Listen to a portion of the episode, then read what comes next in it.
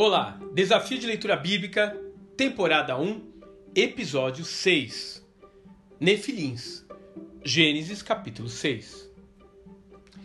Esse é provavelmente um dos textos mais polêmicos da Bíblia, particularmente devido à história dos filhos de Deus que se casaram com as filhas dos homens e deram origem a uma nova raça chamada de Nefilins, palavra que normalmente é traduzida por gigantes. Bom, esse é um debate que já dura com certeza mais de dois mil anos. E não faltam teorias acerca de quem seriam os tais filhos de Deus. Há quem diga que eles eram extraterrestres. Há quem diga que eles seriam anjos.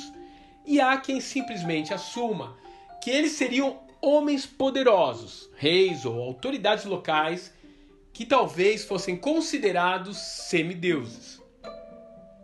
Aliás, não foram poucas as vezes em que os governantes e líderes humanos se auto-intitularam divindades ou representantes de Deus na Terra.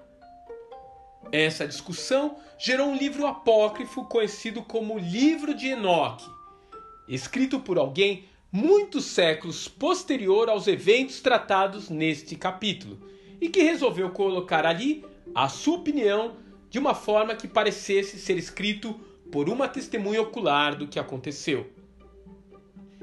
Ele traz várias citações do texto bíblico e era um livro bastante popular nos tempos de Jesus e dos apóstolos.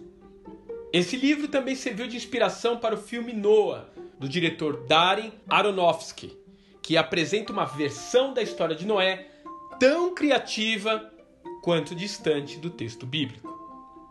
De qualquer forma, para não polemizar demais, gostaria novamente de me ater à essência da mensagem do texto, que é mostrar que a humanidade, com a sua longevidade e os seus avanços tecnológicos, passou a caminhar ainda mais na direção oposta à criação de Deus, em um processo progressivo de violência, caos e iniquidade, levando o Eterno a tomar uma atitude drástica para pôr um fim à perversão humana.